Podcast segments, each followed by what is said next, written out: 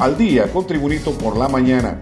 A continuación, la actualidad informativa nacional e internacional, este viernes 10 de junio de 2022.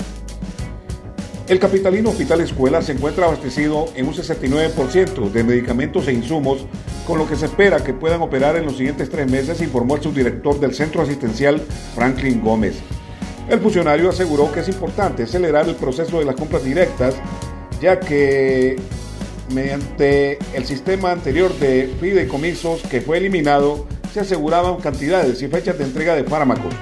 Hoy se está a expensas de la compra directa, lamentó, para resaltar que el Hospital Escuela es el principal centro de referencia nacional, ya que de momento se cuenta con medicamentos vitales y esenciales necesarios para los próximos tres meses.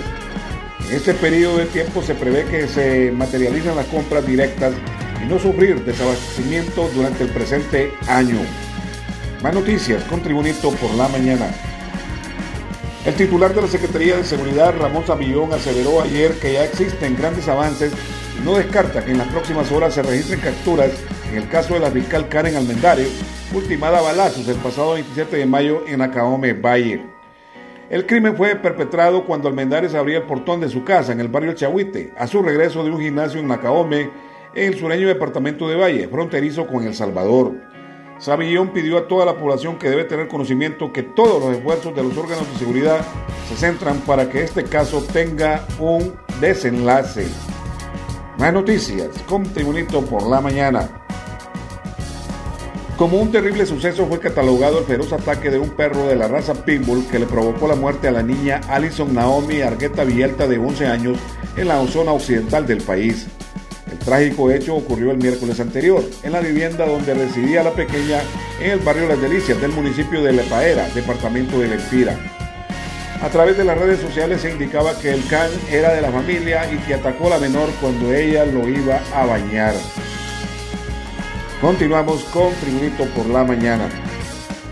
La Unidad Fiscal de Apoyo al Proceso de la Depuración Policial y la Agencia Técnica de Investigación Criminal ATIC iniciaron esta mañana el proceso de incautación de 19 bienes muebles e inmuebles y productos financieros propiedad del extraditado excomisionado general director de la Policía Nacional, Juan Carlos El Tigre Bonía. Se trata de una residencia en Lomas de Tocontín, como Ayahuela, una hacienda de 50 manzanas de tierra equivalente a 350 mil metros cuadrados en la aldea Las Ánimas de Danlí El Paraíso, así como un lote de terreno en Ciudad Jardín, de Choloma Cortés, tres vehículos de lujo y nueve cuentas bancarias que de acuerdo con las diligencias de las autoridades no tienen lícita procedencia. Asimismo, se incautaron cuatro sociedades mercantiles denominadas Inversiones Sofía, Transporte Bonía, que según el servidor, Servicio Administrador de Rentas refleja una utilidad operativa de menos de 400 mil empiras.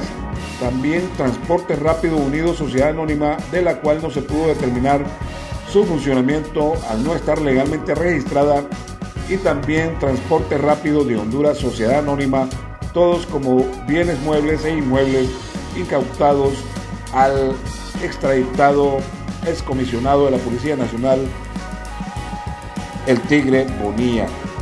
Más noticias con Tribunito por la mañana. En un 90% se encuentra llena la sala de pediatría del materno infantil del Hospital Escuela en Tegucigalpa con niños afectados por el dengue, confirmó el jefe de esa unidad, Carlos Maldonado. Indicó que en ese recinto se encuentran 16 infantes internos, de los cuales 12 tienen dengue, 3 están en cuidados críticos y una niña de 2 años en cuidados intensivos. Maldonado advirtió que los casos se han incrementado producto de la lluvia y eso ha provocado que circulen varios serotipos de la enfermedad. La mayoría de los pacientes presentan calentura fuerte, por lo que se les pide a los padres de familia llevar a sus hijos a un médico y no automedicarlo, recomendó el jefe de la unidad de pediatría del materno infantil, Carlos Maldonado. En las noticias internacionales, desde San Salvador, El Salvador, el presidente El Salvador, Nayib Bukele, publicó en Twitter que la Organización de los Estados Americanos, OEA, ya no tiene ninguna razón de ser sin entrar en detalles.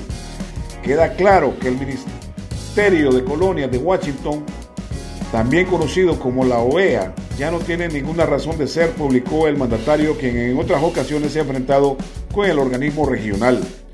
Esta publicación se da en momentos en los que Estados Unidos, donde tiene su sede la OEA, se desarrolla la Cumbre de las Américas a la que Bukele no asistió. También se ha visto precedido de publicaciones relacionadas con una columna de opinión crítica a la gestión del presidente estadounidense Joe Biden en su relación con los vecinos.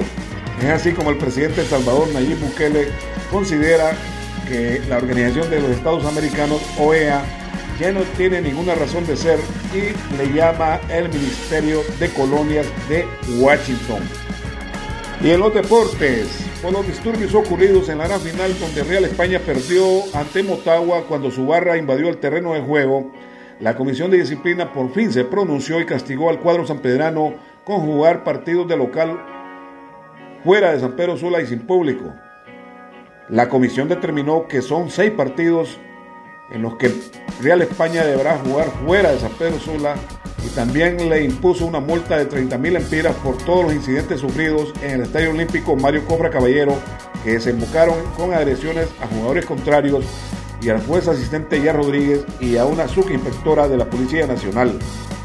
En los deportes también no hubo perdón ni comprensión. La Comisión de Disciplina ha castigado de oficio con seis partidos al delantero argentino del Real España, Ramiro Iván Roca, por el gesto obsceno que hizo al celebrar el gol anotado en la gran final ante Motagua. La comisión disciplinaria hizo la labor que no pudo completar el árbitro Selmin Brown, quien apenas lo amonestó, pero el ente judicial le dio un castigo ejemplar de seis partidos y una multa de 20 mil empiras al tener pruebas que el jugador se tocó los genitales en forma ofensiva para los contrarios y el público presente y los televidentes. También en los deportes, la Comisión de Disciplina decidió sancionar por dos partidos a los dos entrenadores finalistas de la última gran final del clausura 2021-2022, Héctor León Vargas de Real España y Hernán Latota Medina del Motagua. Ambos técnicos estuvieron durante el partido con agresiones verbales y eso llevó al cuarto árbitro Nelson Salgado a informarle al central Selvin Brown, quien decidió enviarlos a las duchas en los primeros minutos del segundo tiempo. En el caso de Medina, técnico del Motagua, hubo una confusión al finalizar la primera mitad, ya que el árbitro se acercó a la banca del club supuestamente había expulsado, pero en realidad al que había echado de la cancha fue al auxiliar César el Nene Obando aunque se informó que el juez no tuvo valor de sacar al sudamericano la Tota Medina y el medio tiempo informó a través del comisario que el expulsado era el auxiliar y no el principal.